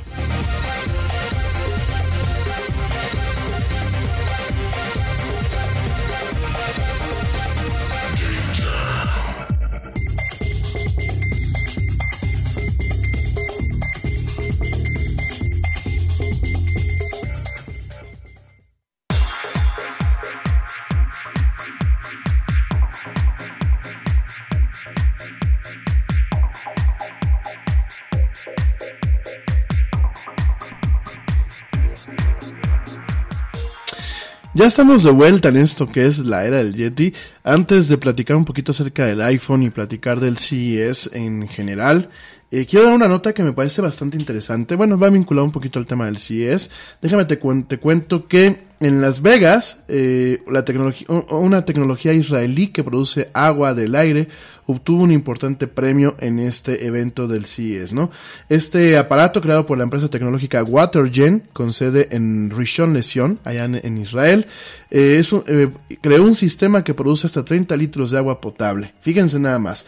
este electrodoméstico se llama Jenny, es un electrodoméstico israelí que genera agua del aire y fue nombrado el producto de eficiencia energética del año por la Asociación de Tecnología del Consumidor de los premios Smart Home Mark of Excellence 2020 en el Consumer Electronic Shows eh, eh, de, la, semana pasada. Esto fue, bueno, pues el miércoles por la noche, el miércoles pasado. Este premio reconoce anualmente las principales innovaciones para el hogar inteligente de la industria tecnológica. Esta este aparato fue creado por la empresa Watergen, ya te lo acabo de comentar, y el sistema produce hasta 30 litros de agua potable para una casa u oficina todos los, todos los días, perdón, reduciendo significativamente el plástico y eliminando los desechos causados por beber agua embotellada.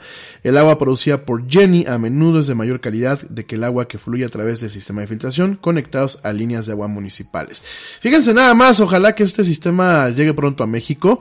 Este sistema que ya hay aquí sistemas similares aquí en México, sin embargo son muy caros o sin embargo no tienen la misma eficiencia. Habrá que ver cómo funciona Jenny en el sistema de que toma la humedad del medio ambiente y bueno, produce hasta 30 litros de agua limpia. Habrá que ver cómo funciona, pero bueno, ya recibí un, premio, un premio bastante interesante. Y con esto quiero abrir esta, esta sección del programa donde uh, te voy a platicar un poquito del iPhone. ¿Por qué? Porque en ocasiones, por temas políticos, por temas de ignorancia, por temas inclusive eh, de corrientes ideológicas, le tiramos mucho lo que es el, al Estado de Israel, ¿no? Sin embargo, el Estado de Israel eh, ha aportado y sigue haciendo grandes aportaciones a lo que es la tecnología y lo que es el avance humano, ¿no?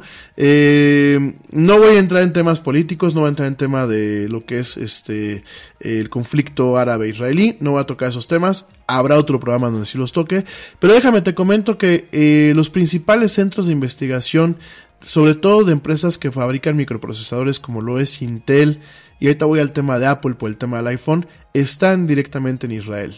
En Tel Aviv hay una zona de, Tel Aviv que es casi a las afueras, en los suburbios, en donde es como un pequeño Silicon Valley. Y mucho del talento israelí está ahí. Hay que recordar también en su momento, no estoy haciendo ningún tipo de promoción a lo que es eh, el país ni a su gente, pero hay que recordar que eh, la comunicación moderna instantánea, como lo, lo, vemos en WhatsApp, como lo vemos en otras plataformas, esto eh, realmente el fundamento de esta comunicación instantánea, de este tipo de protocolos de comunicación en tiempo real, de mensajería instantánea, viene de lo que era el ICQ, Digo, yo sé que los más, los más viejillos se acordan de lo que era el famoso ICQ. Y el ICQ era de una empresa que se llama Mirabilis, que Mirabilis es una empresa, bueno, en su momento fue una empresa israelí, ¿no? Y hablando del iPhone, te platico que donde se diseñan, ojo, no donde se fabrica, porque quien fabrica los procesadores de los iPhones es una empresa en Taiwán que se llama eh, TSMC. Pero eh, quien hace los, los, quien diseña los procesadores de los, de los iPhones no es en el campus principal de Silicon Valley de, eh, de Palo Alto, donde está el, campus de, de, Apple. No, no lo es ahí en California.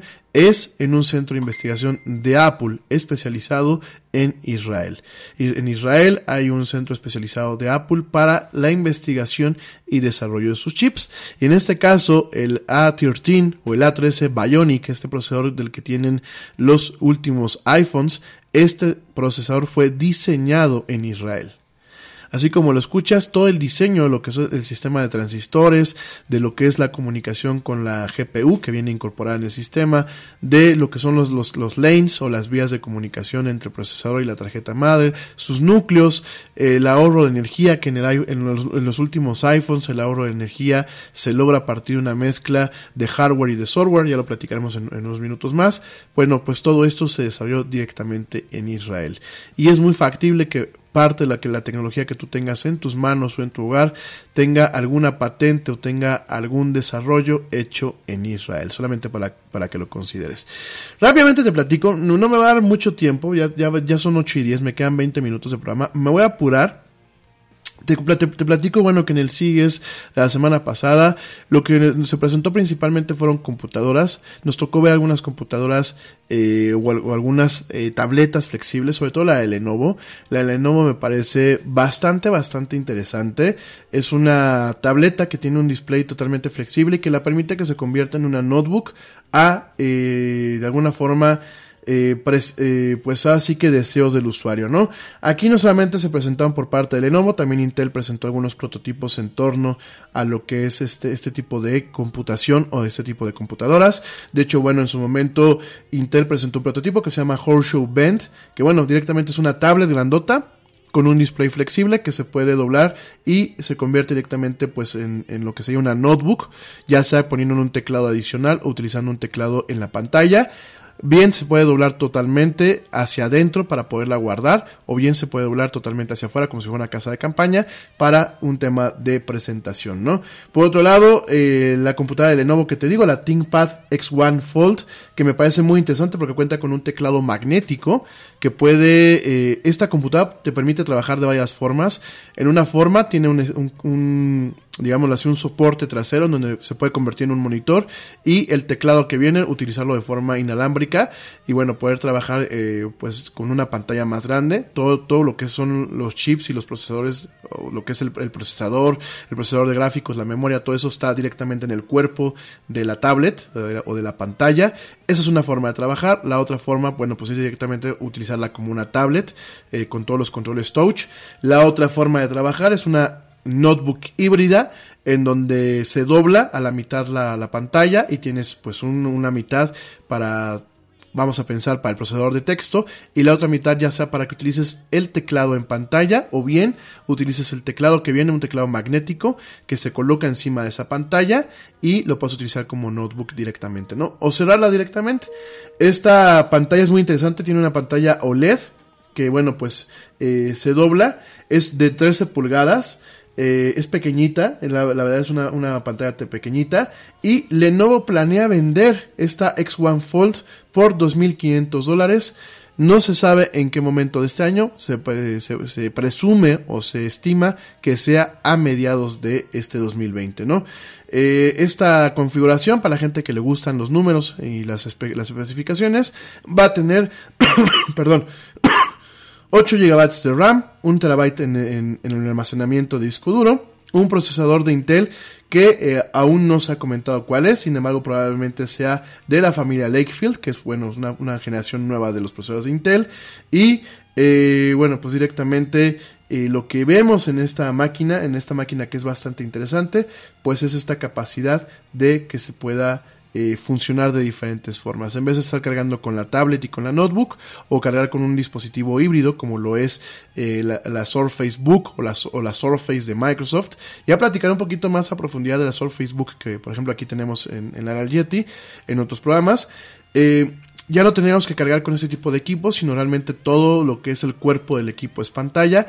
Y estamos viendo que aunque, a pesar de que la computación personal se ha mantenido aburrida en algunos aspectos, este año puede ser un año bastante interesante. No solamente con estas propuestas que está haciendo Intel, no solamente con esta computadora que va a lanzar Lenovo, sino también con los dispositivos de Microsoft que llegarán a finales de este año.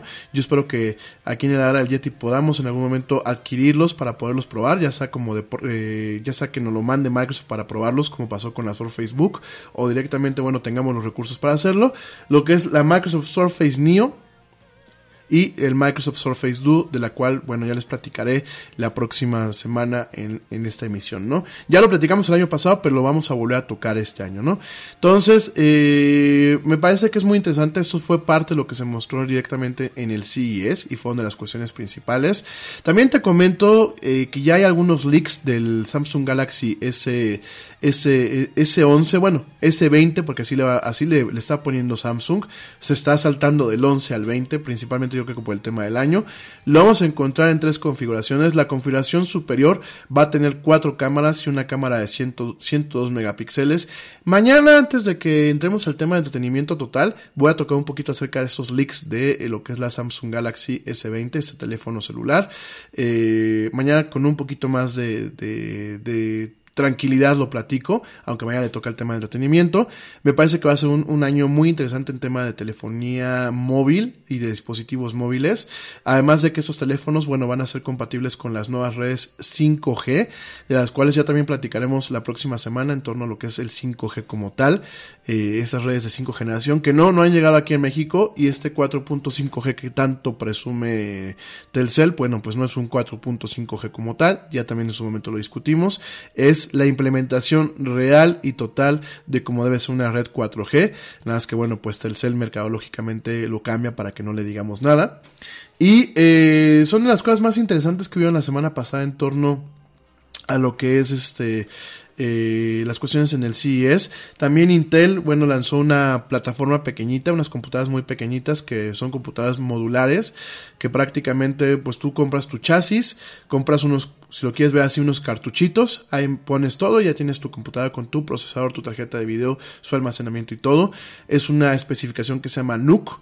También mañana la vamos a platicar. ¿Por qué mañana la, la vamos a platicar este tema? Porque estas máquinas pueden ser la competencia principal de las consolas de videojuegos este año, ¿no? Y te recuerdo que este año, bueno, salen dos consolas de videojuegos, lo que es la Nintendo, eh, perdón, la Xbox Series, eh, Series X, que bueno, eh, los primeros renders o las primeras fotografías que nos muestra Microsoft parece una pequeña computadora, un pequeño cubo eh, que promete una experiencia bastante rápida y bastante eficiente en el tema de lo que son los juegos para Xbox.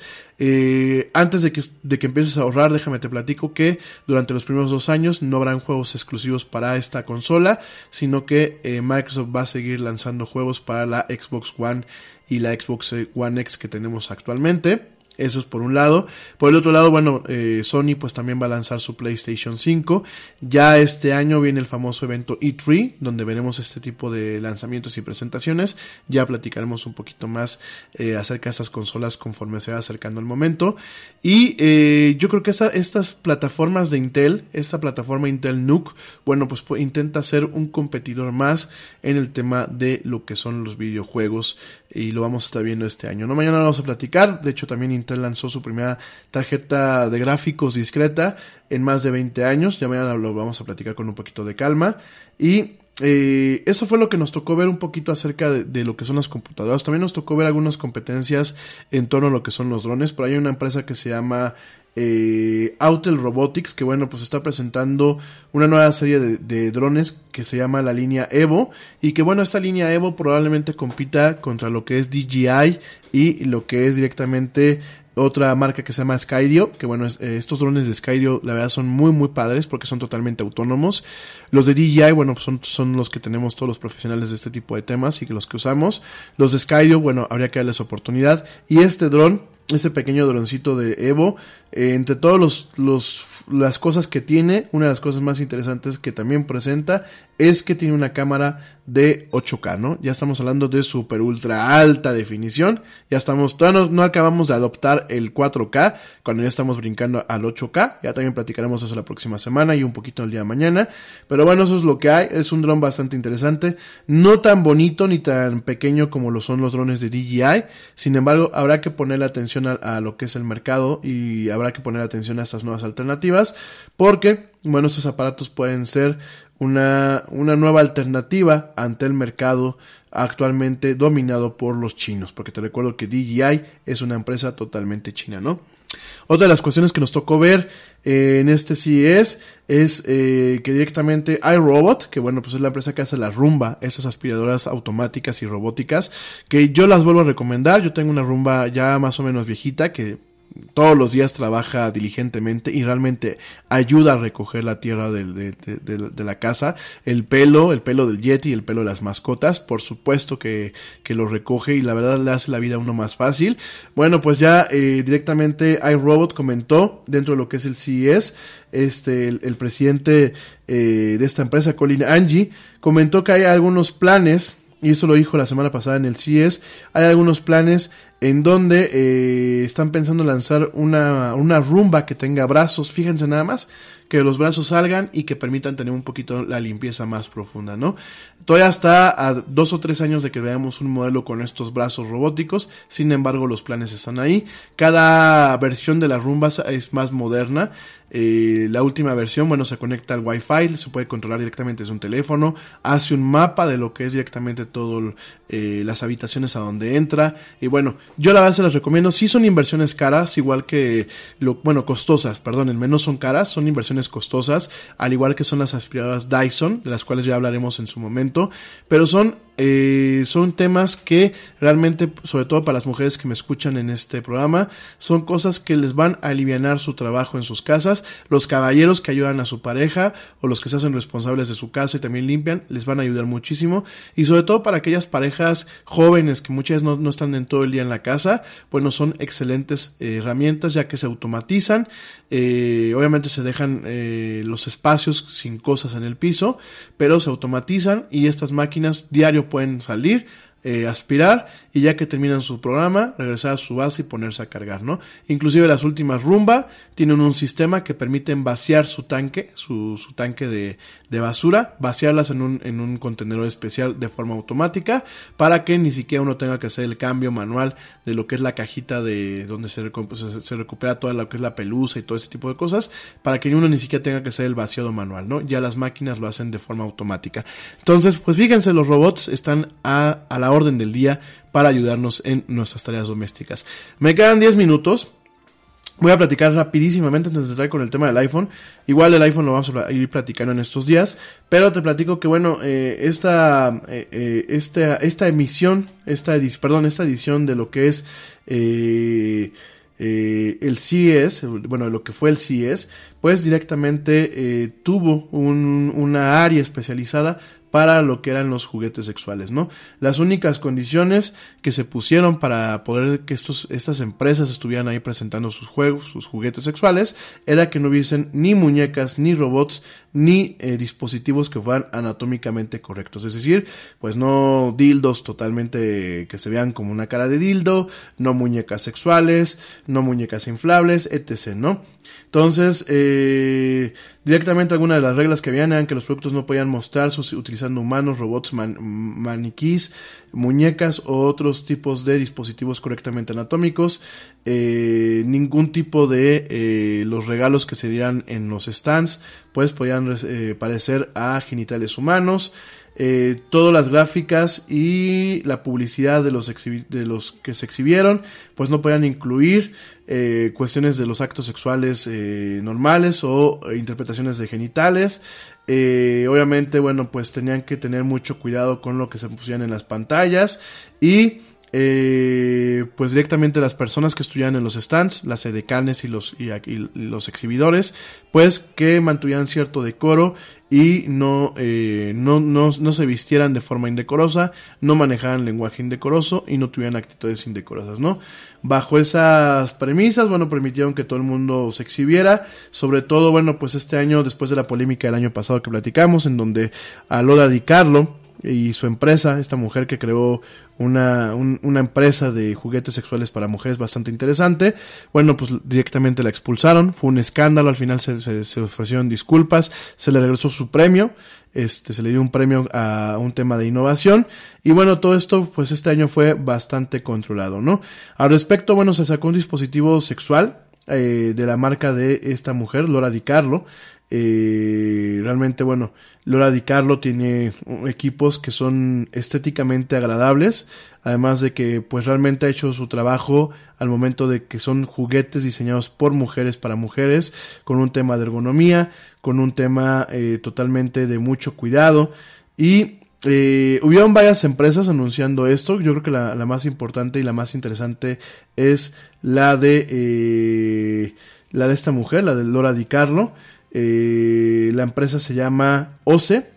Y bueno, eh, este juguete, este juguete, este dispositivo, bueno, no lo voy a expresar aquí porque no sé si me están escuchando niños o no, pero directamente este, este dispositivo que se presenta es un dispositivo que estéticamente hablando, pues se ve bastante interesante, no se ve ni grotesco ni se ve desagradable, es un dispositivo eh, pues bonito si lo quieren ver así, o sea, es un tema que parece, yo creo que si lo dejan en, en un lugar y no se explica qué es, pues parece realmente una obra de arte. Y eh, directamente este equipo, este, este aparatito, eh, bueno, habían varias, varias, eh, digámoslo así, varias eh, versiones de este aparato. Se llama OCE este juguete y la empresa, bueno, pues es eh, Lora Di Carlo, así el nombre de la creadora. Y este aparatito, bueno, pues tiene una parte que estimula directamente lo que es el clítoris de la mujer y tiene otra parte que, bueno, va en otra, en otro, en otro contexto. Es un aparato que la verdad eh, se ve que ya tiene mucho cuidado, que es realmente algo que no es ni, ni grotesco ni horroroso y que realmente busca llegar a un mercado que es el placer de la mujer, tenga o no tenga pareja. Me parece que este tipo de cuestiones son muy progresistas. Me parece que aquí vemos a una mujer emprendedora atacando un mercado que puede estar rodeado de tabú, rodeado de estigmas y sin embargo los atacando con todo el respeto, con todo el decoro del mundo. Ya en su momento platicaremos más a, más, así que más a profundidad de ese tipo de, de cuestiones, ya que venga ahora el 14 de febrero tenemos nuestro este programa de el, el, amor en tiempos de Yeti y platicamos un poquito acerca de estas tecnologías que facilitan en ocasiones el foreplay y las interacciones sexuales inclusive a distancia entre parejas heterosexuales y parejas también homosexuales pero bueno en este caso es para parejas heterosexuales y para mujeres heterosexuales y la verdad eh, me parece que fue muy bueno la decisión de los organizadores de este evento de permitir un pabellón exclusivamente para ese tipo de cosas con estas normas de decoro y con estas normas de eh, cuidado y de decencia, ¿no? Eh, entre otras cosas, bueno, Sony rápidamente, ya, ya traigo el tiempo muy colgado, pero rápidamente te comento que Sony eh, presentó un coche, un coche con una plataforma de varias pantallas, eh, no solamente con la cuestión de infoentretenimiento, sino también con la cuestión de conducción autónoma. Y el coche lo hizo él, él lo diseñó, esta empresa japonesa diseñó el coche, lo fabricó, obviamente lo habrá mandado a fabricar con alguna armadora y lo presentó directamente como un coche concepto en lo que fue este evento, ¿no? También Mercedes-Benz presentó un coche concepto en este evento, el coche Avatar, así le puso, es un coche inspirado en Avatar. Eh, ya mañana con el tema de entretenimiento también voy a platicar un poquito acerca de esto, porque la franquicia de Avatar, pues en el momento en que cae directamente en las manos de Disney, tiene muchas cosas positivas, pero también puede tener algunas cosas negativas. Y en este sentido te comento que sí, efectivamente eh, en el tema de conceptos, bueno, pues, eh, o de cuestiones. Progressive presents an interview with your upstairs neighbor. Hi, I'm Tia. The upstairs downstairs neighbor dynamic is so special. We have our own language. Like when I scream at my mom on the phone, the people downstairs bang on the ceiling to show their support. The nighttime's the best time to rearrange furniture. I call it midnight feng shui. And if I sleep through my alarm in the morning, they bang on my door to wake me. So thoughtful. Progressive can't save you from your upstairs neighbor, but we can save you money when you bundle renters and auto insurance with us. Progressive Te preocupas por la salud de tu familia y hoy un sistema inmunológico fuerte y una mejor nutrición son más importantes que nunca. Es por eso que los huevos Egglands Best te brindan más a ti y a tu familia. En comparación con los huevos ordinarios, Egglands Best te ofrece 6 veces más vitamina D y 10 veces más vitamina E, además de muchos otros nutrientes importantes, junto con ese delicioso sabor fresco de granja que a ti y tu familia les encanta. No son tiempos ordinarios, entonces, ¿por qué darle a tu familia huevos ordinarios? Solo Egglands Best. Mejor sabor, mejor nutrición, mejores huevos. Proto de, prototipos. Se presentó este coche que se llama el Sony Vision S. También se presentó el coche de Mercedes-Benz inspirado en Avatar. Eh, son coches, te lo vuelvo a repetir, son coches conceptos que no se van a, a, fabricar tal cual. En el caso de Sony, el Sony Vision S es un coche eléctrico, un sedán eléctrico, que eh, lo que está mostrando son 33 diferentes sensores adentro y afuera del coche, pantallas eh, planas de anchas, audio de 360 grados, eh, conectividad eh, permanente. Y bueno, una plataforma en donde muchas de las eh, componentes vienen de eh, jugadores de la industria como lo son BlackBerry, en la parte, ya BlackBerry que hay que, hay que recordar que se acabaron los aparatos BlackBerry, pero BlackBerry sigue teniendo un portafolio tremendo de patentes que está utilizando en otras áreas, en otros mercados, y de la empresa alemana Bosch, ¿no? Es una plataforma específicamente para coches eléctricos o para eh, vehículos eléctricos, vehículos de batería.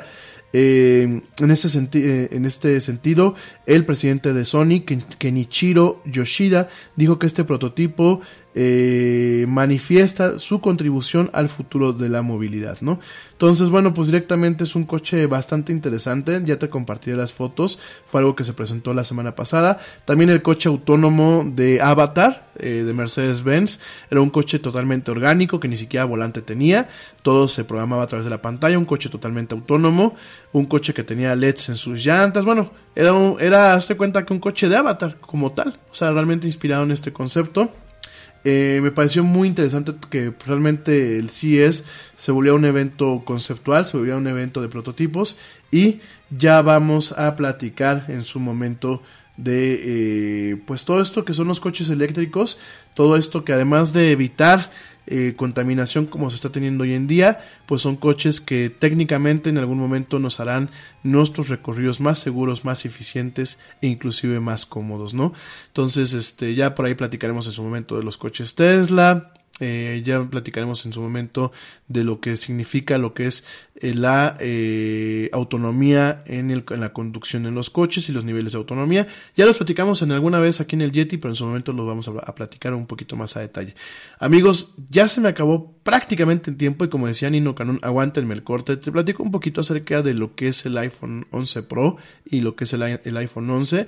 Tuve la suerte, bueno, como te platicaba el día de ayer, que en diciembre, el último día del año, pues a través de una promoción con Telcel me hice de un iPhone 11 Pro de 256 GB, ¿no? ¿Por qué un iPhone 11 Pro y no el iPhone 11? Porque directamente a mí me interesó lo que es el sistema de las tres cámaras que tiene. Eh, Aquí estamos viendo a Apple manejar el moniker, así se le conoce el moniker Pro, en sus computadoras de alto nivel, como son las MacBook Pros, en las, en las iMacs, en las de más alto nivel, en la iMac Pro, en la Mac Pro, que bueno, pues esta computadora de la cual nos estuvimos riendo en su momento, esta computadora que prácticamente cuesta lo mismo que un coche cuando tú la especificas bien, y prácticamente lo mismo que una casa cuando está totalmente al tope con todas las opciones habidas y por haber, con un monitor que cuesta pues prácticamente lo que cuesta una computadora normal, el puro monitor, y con un stand que cuesta prácticamente lo que cuesta una computadora normal o lo que cuesta un iPhone, así como lo escuchas, hay un stand que cuesta pues lo mismo que te cuesta un iPhone de baja gama. Y eh, esa parte del Pro, a dónde va enfocado o a dónde quiere reenfocar este tema lo que es Apple, pues directamente a los creativos, ¿no? Y en el caso del iPhone, del iPhone 11 Pro, eh, el enfoque me parece que va por este camino. Es un teléfono que tanto el software que tienen para el tema de las cámaras como el tipo de cámaras pues va enfocado a aquellas personas que les gusta la fotografía, que van a tomar muchas fotos con este teléfono, que realmente buscan darle un enfoque creativo a todo lo que hacen. No solamente son las cámaras, es la tecnología detrás de las cámaras y el tipo de fotografías que se pueden lograr. Hay que recordar que esas tres cámaras también eh, pueden tomar lo que es información de profundidad, lo que se llama depth information, y crear algunos, algunas fotos en donde lo que es la profundidad de campo, que pues en una cámara convencional es totalmente óptica, en este caso se pueda modificar directamente a través de software. De hecho ya hay algunas herramientas, algunos, algunas aplicaciones adicionales que permiten utilizar dos de las cámaras de este iPhone para poder tomar fotografías con esta información y hacer las modificaciones pertinentes, ¿no? Este teléfono que tiene tiene un lente ultra, ultra gran angular, tiene un lente gran angular y tiene un lente telefoto, ¿no? Esos son el sistema triple de cámaras del iPhone 11 Pro. Además de bueno tener una batería bastante bastante amplia, esta batería me está durando a mí en promedio un día completo. Sé que a lo mejor eh, en, condiciones muy controladas, pero más o menos es lo que me está durando la batería, un día completo, a veces día y medio. Y cuando hablo día y medio es, lo dejé, por ejemplo, ahorita la batería de mi teléfono, la dejé cargando, la puse a cargar el día de ayer, en la noche. Eh, estos iPhones traen un, cargador rápido en la caja. Eh, todos los iPhones desde, desde, el iPhone 10 soportan lo que es la carga rápida. pero necesitas un cargador especial, un cargador que tenga un bataje que permita esta carga rápida, ¿no? El iPhone 11 no lo trae en su caja, el iPhone 11 Pro sí lo trae y usualmente la batería de este teléfono se carga en menos de una hora. Claro, eh, Apple dice que con este cargador desde cero a 50% se carga en media hora. Entonces yo más o menos este teléfono lo dejo y en una hora está cargado, ¿no? Y lo, lo estoy poniendo a cargar en la noche, lo desconecto luego, luego para proteger un poquito la batería y lo dejo operando y muchas veces me despierto y sigue en el 98-97%, ¿no? Esto de que habla, sí habla de una batería muy, mucho más grande en comparación a otros teléfonos, pero también habla de un trabajo de optimización tanto de hardware como de software, ¿no? Vemos en el procesador que yo te platicaba, este procesador A13 Bionic, vemos núcleos que son de alto rendimiento, vemos núcleos que funcionan eh, cuando el teléfono está prácticamente en un estado de bajo consumo de energía, vemos modems y radios bastante inteligentes, vemos una arquitectura bastante, bastante eh, innovadora en algunos aspectos en torno a lo que es la plataforma del iPhone, porque algunos de ustedes me dirán, sí, pero el Galaxy ya lo hace desde hace mucho tiempo y los Huawei también lo hacen, sí. Sin embargo, em, eh, en cuanto a lo que es iPhone, a lo que, lo que es la plataforma iOS, pues en estos teléfonos lo encuentro, ¿no? Ahora, eh, ¿Es para todos el iPhone Pro? No, no es para todos, es un teléfono bastante costoso. Por aquí me preguntan que si fue la versión Max. No, no fue la versión Max. La versión Max sí definitivamente se salía de lo que era la promoción. Hubiese tenido que yo pagar eh, un extra. Y no, me quedé solamente con el 11 Pro. Pero eh, el Max, que es lo que tiene? Pues la pantalla un poco más grande y un poquito más de batería. Una hora adicional a lo que es este teléfono, ¿no? Ahora bien, eh, este teléfono es para todos. Digo, ya mañana les platico un poquito más. No, no es para todos.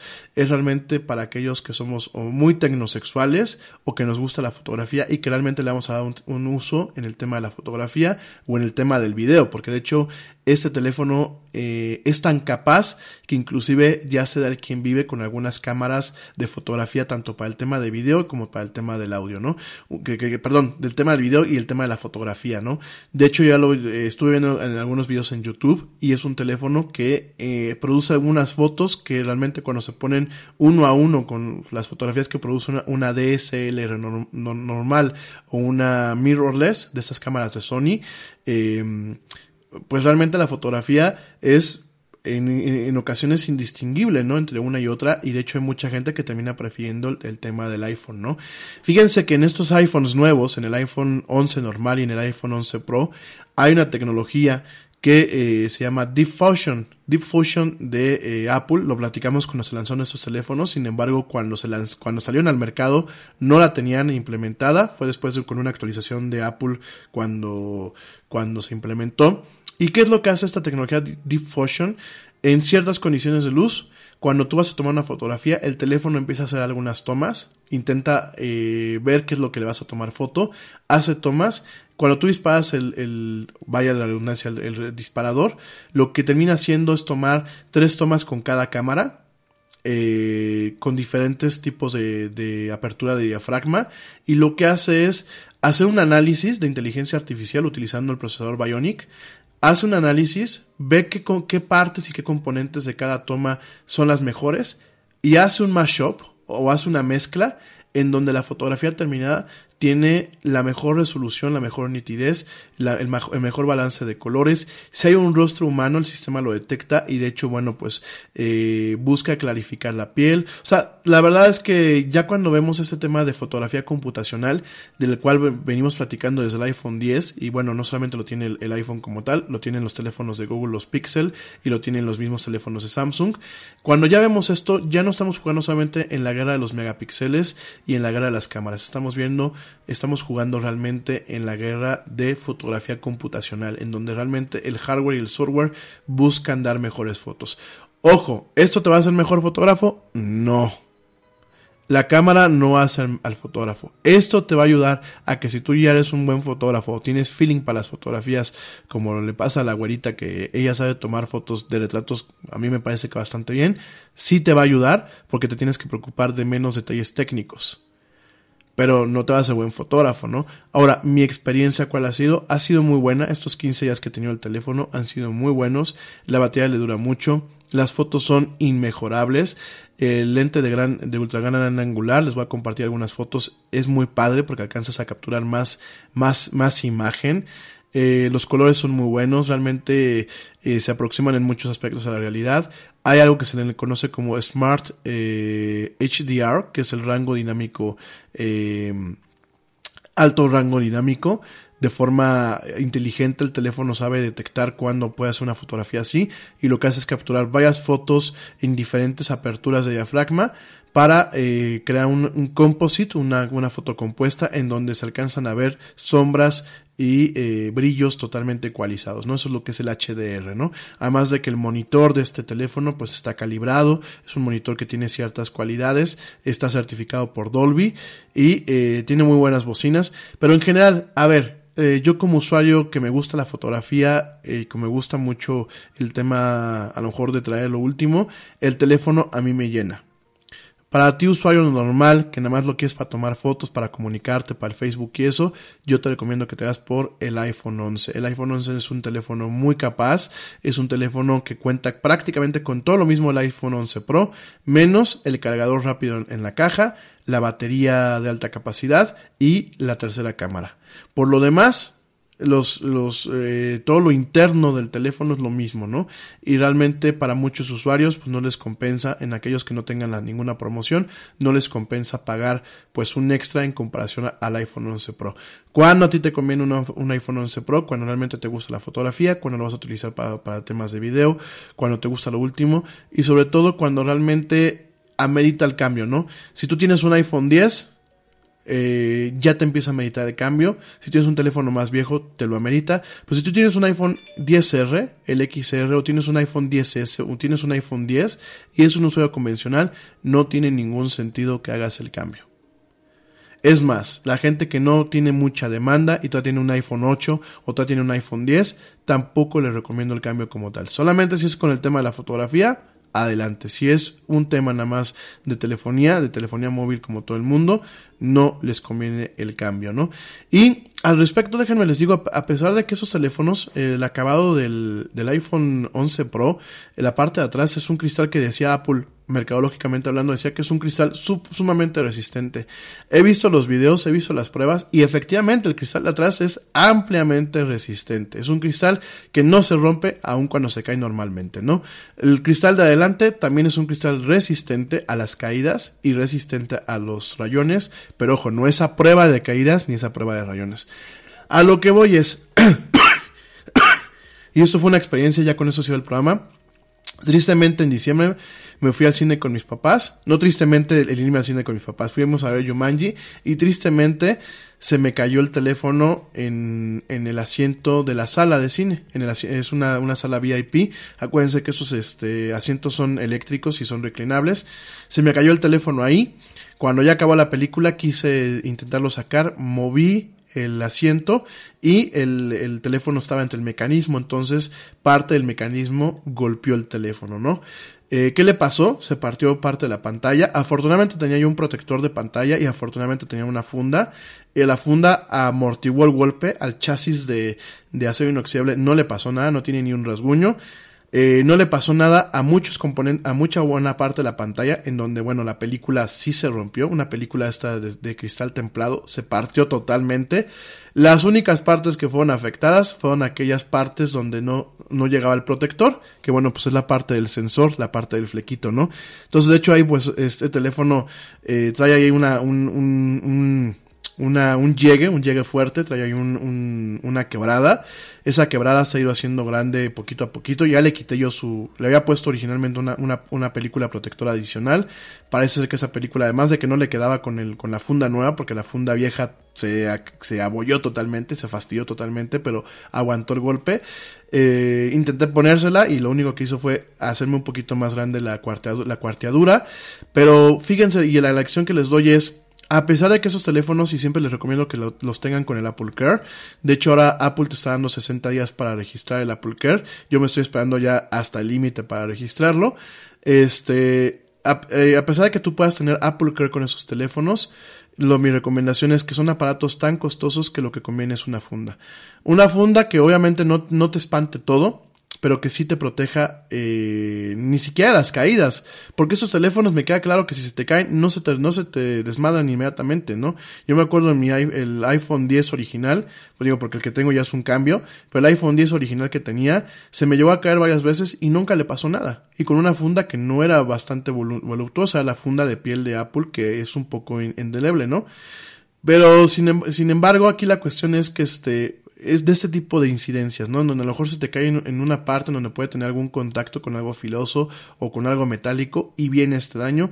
Mi recomendación es, no tanto por los rayones, porque pues los rayones al fin del día eh, ocurren, no tanto por los rayones, sino para evitar ese tipo de cuestiones, es que le pongan una mica de, no mica de plástico, sino una mica de cristal templado. Mucha gente dice que el cristal templado se parte y se hace, se, cuartea y se hace pedacitos, sí, pero aguanta mejor el golpe el cristal templado, eh, sobre todo en este tipo de cuestiones filosas, que eh, directamente lo que es una funda de plástico, ¿no?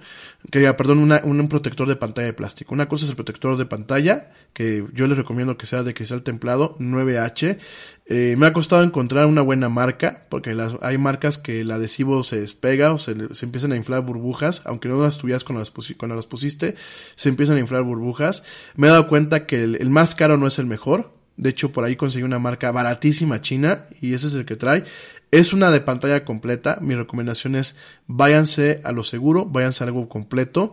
Eh, es preferible que el fleco quede cubierto a que, bueno, en, un accidente como estos, pues se dañe el fleco. Y eh, las fundas. Yo agarré la funda porque me iba de viaje en esos días y pues Amazon no me alcanzaba a mandar las fundas que yo usualmente consumo.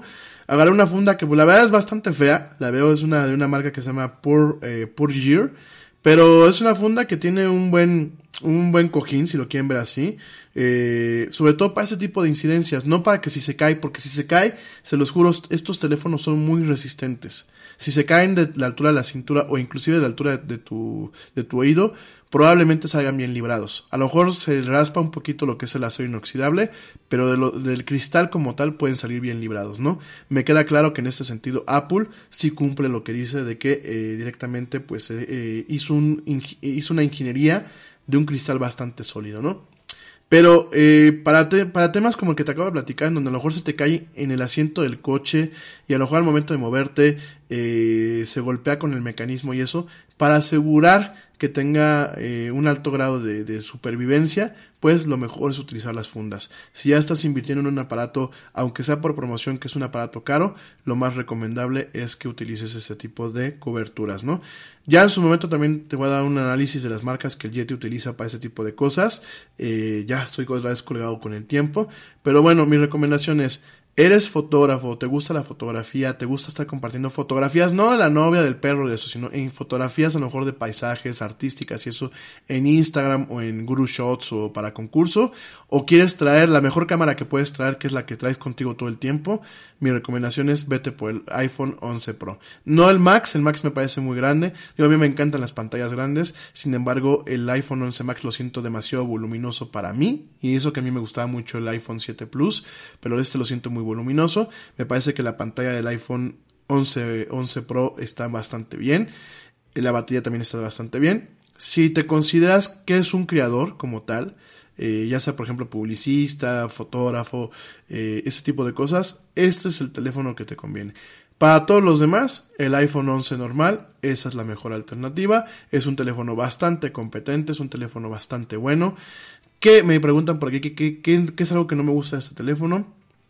Me gusta todo. Eh, de hecho, me gusta la textura de la parte de atrás. Me gusta el color este verde de medianoche que, le que así le pusieron los de Apple.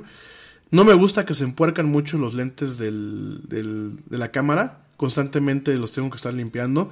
Creo que por ahí me dicen que hay protectores. No quiero ponerle protectores a los lentes, pero eh, me, me choca eso. Que luego los, lo agarras al teléfono y, y, sin querer lo agarras del lado de la cámara y se empuercan. Y no me gusta que la calibración del monitor, porque hay que recordar que Apple cambió de proveedor. Para el iPhone 10 y para el iPhone 10, 10S, eh, eh, lo que hizo Apple fue directamente utilizar a Samsung como proveedor de sus pantallas OLED y ahora utilizó a LG. No me gusta que eh, las pantallas de LG están ligeramente calibradas hacia temperaturas más, más frías en la temperatura de la escala de color. Eh, son más naranjas o más cálidas en la temperatura de color como se entiende comúnmente. Son temperaturas con ciertos tintes amarillentos. No me gusta que siento en comparación con mi iPhone 10 que el monitor, el, el, display lo siento un poquito más cálido en comparación al iPhone 10, ¿no? Es lo único que no me gusta. Por lo demás, me parece que es un excelente teléfono. Me gustan las bocinas, me gusta la resolución del monitor, me gusta cómo se ven las imágenes, cómo se ven los videos y por supuesto me gusta lo que son las cámaras, ¿no? Ya lo platicaremos más a profundidad, pues en los días posteriores. Mañana, mañana que vamos a hablar de lo que se quedó pendiente en el tintero, vamos a hablar de videojuegos, vamos a estar platicando de Control, vamos a estar platicando de Witcher y vamos a platicar de Disney Plus de, de The Mandalorian y de la franquicia de Star Wars y qué podemos esperar en este año en la guerra de los servicios de streaming. Mi gente, ya me voy. Les agradezco mucho me han acompañado en esta emisión en vivo, a la gente que me está escuchando en vivo.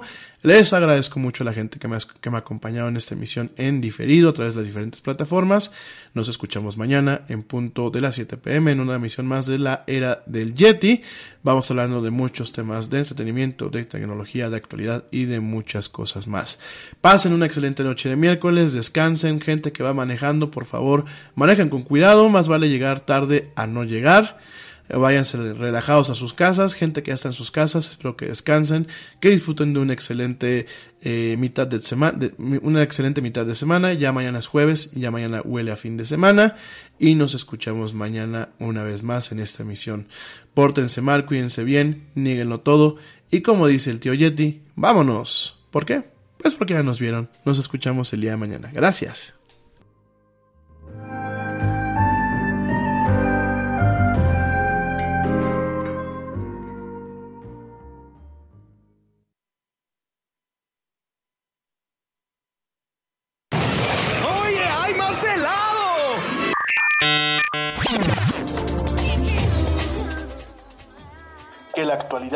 No te deje helado.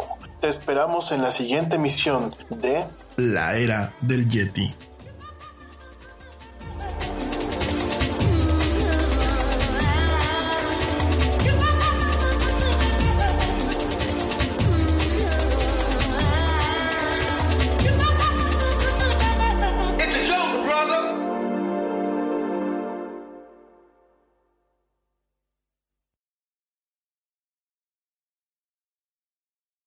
This podcast is brought to you by ESET, the global leaders in cybersecurity. ESET business solutions range from endpoint and mobile security to encryption, two factor authentication, and advanced threat detection. And they've just introduced their new endpoint security management platform called ESET Protect. The ESET Protect business security bundles take security to a whole new level. For small businesses and MSPs, I recommend ESET Protect Advanced to cover all your security bases. ESET Protect Advanced includes endpoint protection, cloud sandboxing for advanced threat detection, detection and prevention, full disk encryption, file server security, and cloud based console. Right now, you can save 20% with this limited time offer. So you're not only getting best in class cloud managed protection against advanced attacks, you're enjoying a significant discount. Not yet convinced? Don't worry. You can also get a free trial and an interactive demo at business.eset.com/radio. Get 20% off ESET's new business cybersecurity bundle, ESET Protect Advanced, at business.eset.com/radio. To make sure millions of people are getting paid on time and in compliance, ADP staying on top of each new piece of legislation. So when it comes down to it, ADP isn't just a payroll and HR company. We're the company that helps you navigate complexity. Learn more at adp.com.